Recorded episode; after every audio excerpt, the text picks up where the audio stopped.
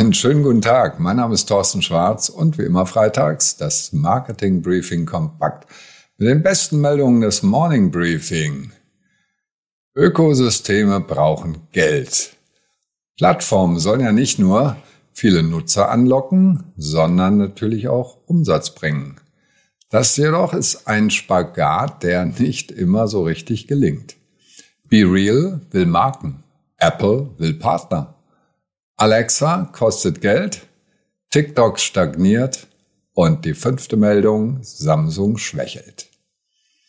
Be Real will Marken. Sie kennen ja diese lustige App als Alternativangebot zu den anderen, die mit dem Motto weniger ist mehr. Das heißt also, die will nicht süchtig machen, sondern sie will sagen, nee, drei Fotos, dreimal am Tag, zwei Minuten Zeit aus in authentischen Situationen. Und mit diesem Konzept hat sie immerhin 33 Millionen tägliche Nutzer. Das ist eine gute Zahl. Der Höhepunkt war im September 22. Seitdem ist das Wachstum etwas abgeflacht. Und das Problem des Unternehmens, die wollen auch Umsatz sehen und nicht nur viele Besucher. Und dazu haben sie jetzt gesagt, okay, Unternehmen dürfen als Real Brands auch rein und Influencer, um noch die Reichweite zu steigern, als Real People.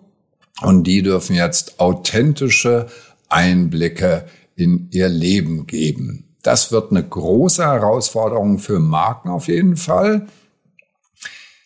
Aber für Unternehmen ist das ein ganz wichtiger Trend. Der Trend hin zu mehr Authentizität, der ist da. Also das mit dem Marketing früher eine Fassade aufbauen und dahinter bröckelt's, das geht so nicht mehr. Ich muss es im Unternehmen leben, wie wir sind. Und das spiegelt Real Brand wieder. Das heißt also, ich würde Ihnen als Unternehmen empfehlen, es ruhig mal auszuprobieren. Eventuell in Kombination mit TikTok, aber dazu kommen wir später. Apple will Partner. Apple hat Partner. Apple hat nämlich das iPhone auf den Markt gebracht und relativ schnell gemerkt, alleine geht das nicht, sondern parallel ein App Store, wo Entwickler ihre eigenen Apps reinstellen können. Jetzt geht das Spiel von vorne los und das Gerät heißt nicht iPhone, das Gerät heißt Apple Vision Pro. Das ist ein 3000 Euro teures Headset, das ab 2. Februar zu kaufen ist. Allerdings haben sich bisher nur 150 Apps eingefunden. Das heißt, das stagniert so ein klein bisschen. Und insbesondere Netflix und auch YouTube und Spotify haben gesagt, nö, machen wir nicht.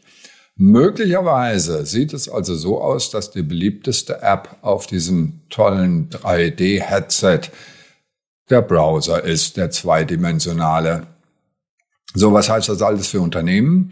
Wenn Sie wollen, steigen Sie ein. Für First Mover ist es auf jeden Fall eine geniale Chance, eine, Pressemeldung zu machen. Ob Sie das richtig dreidimensional machen oder etwas einfacher programmieren, können Sie ja sehen, wenn Sie zu den First Mover Unternehmen gehören. Und wenn nicht, dann beobachten Sie das Ganze erstmal. Alexa kostet. Der bekannteste Sprachassistent, es gibt ja daneben auch Google Assistant und Siri noch, hat inzwischen 75 Millionen Nutzer. Das ist eine ganz stolze Zahl auf jeden Fall. Aber das Problem von Amazon ist, sie verdienen kein Geld damit. Und das soll sich jetzt ändern, indem sie nämlich ihre KI einbauen und die Verantworten, die bisher reichlich dumm sind, endlich intelligent machen. Das heißt das, was ich von ChatGPT längst gewohnt bin, nämlich wie mit einem Menschen zu reden, ja das wird dann auch in Alexa kommen. Aber nicht für Umme, sondern für Geld. Alexa Plus heißt das Ganze, soll am 30. Juni starten. Die Preise sind noch nicht klar, aber wir sind sehr gespannt, ob Menschen dafür Geld bezahlen. Denn äh, Google Assistant und Siri haben es auch schon probiert, das Ding zu monetarisieren. Das ist nicht ganz einfach. So, was heißt das für Unternehmen? Machen Sie sich jetzt schon Gedanken, welche Fragen Ihre Kunden stellen und welche von einem KI-Chat äh, beantwortet werden können. Der Sprachbot ist normalerweise bei Ihnen, das ist Ihr Sprachbot, den Sie selbst anbieten, aber in Zukunft werden auch die Systeme solche Fragen beantworten können. Das heißt also, ChatGPT als erstes, dass die wissen, was bei ihnen gefragt wird und dann diese Fragen beantworten können. TikTok stagniert. Jetzt sind wir bei einem Ökosystem. Dieser Podcast heißt ja heute Ökosysteme. Das Ökosystem der Kurzvideos. YouTube ist ja ganz klar Marktführer bei den Videos, schon seit 20 Jahren.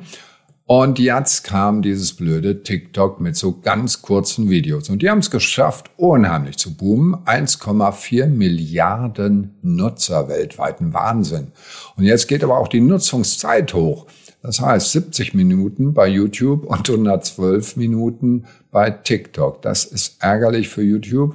Die ziehen jetzt nach mit YouTube Shorts und gut für TikTok. Trotzdem sage ich, TikTok stagniert, denn dieses gigantische Wachstum hat sich verlangsamt. Das waren ursprünglich 12 Prozent und jetzt kam die Meldung Year to Year mit drei Prozent. Das heißt, ganz so schnell geht's auch nicht mehr.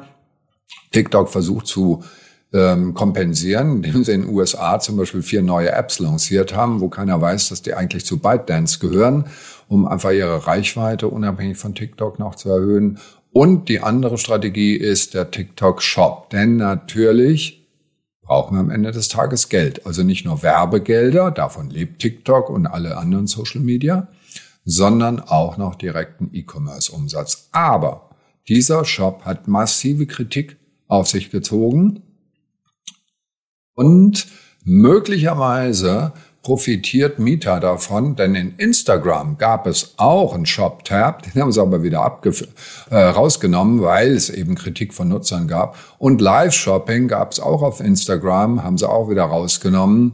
Und da sind wir doch sehr, sehr gespannt, wie das bei TikTok aussieht, die beide Dienste, also Shop Shopping und Live-Shopping, beide anbieten.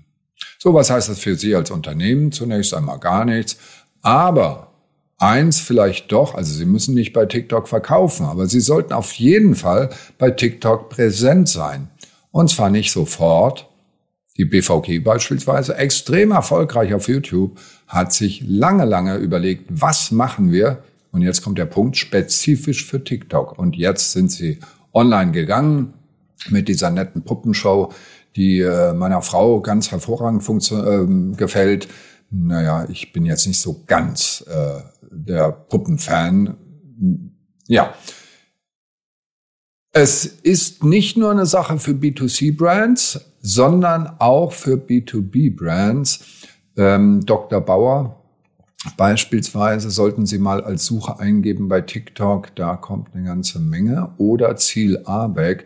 Und das sind beides Unternehmen, die damit enorme Reichweite aufgebaut haben im B2B-Bereich. Und die werden drauf angesprochen. Ziel ABEC auf der Hannover Messe kommen Japaner und sagen, ja, wo ist denn euer TikTok-Team? Also fürs Image ist auf jeden Fall gut, auf diesem gigantischen Portal auch präsent zu sein. Samsung schwächelt. Die Smartphones sind das nächste Ökosystem, um das es heute geht. Ähm, der Smartphone-Markt ist geschrumpft um 3,2 Prozent, der weltweite Markt, was aber immer noch heißt, dass 1,2 Milliarden Menschen sich letztes Jahr ein neues Handy gekauft haben, was ja heute meistens ein Smartphone ist. Apple ist jetzt erstmals Nummer eins bei der Anzahl der verkauften äh, Telefone, Samsung an Rang 2, Huawei an Rang 3. Interessant an diesen Zahlen ist, dass die Dinger sind ja deutlich teurer, ja. Interessant an diesen Zahlen ist, dass also in den erste Weltländern, in Drittweltländern, klar ist Samsung vorne, in erste Weltländern, in den USA ist unter Jugendlichen es absolut Pflicht, ein iPhone zu haben. 87 Prozent der Jugendlichen in den USA haben ein iPhone und eben kein Samsung oder Android. In Deutschland haben wir einen Schnitt von 30 Prozent, also 30 Prozent der Deutschen haben ein iPhone, aber in der Gruppe der 18 bis 24-Jährigen sind es 60 Prozent, die ein iPhone haben. Das heißt, Apple profitiert davon, dass sie ein sehr, sehr gutes Image haben und dann sind Menschen auch bereit, mehr Geld für, naja, Weniger Produkt? Nein, nicht, aber die Produktqualität ist nicht das differenzierende Merkmal. So, was ist das jetzt wichtig für Sie als Unternehmen? Ihre Zielgruppen kennen und wissen, ob die eben ein iPhone haben oder nicht, ob sie junge oder ältere Zielgruppen haben und dann entsprechend, aber man erkennt es ja oft nicht in Bildern, was da jetzt für ein iPhone, äh, für ein Telefon drin ist. Das waren sie schon wieder. Unsere Morning Briefing Kompakt Nachrichten mit den besten Meldungen des Morning Briefings. Alle Details natürlich und die kompletten Artikel zum Anklicken wie immer per E-Mail auf tschwarz.de und die ganzen News jeden Morgen, alle weiteren News gibt es jeden Morgen um 7 Uhr frisch serviert im Marketing Börse Morning Briefing. Ich wünsche Ihnen ein schönes Wochenende. Bleiben Sie gesund.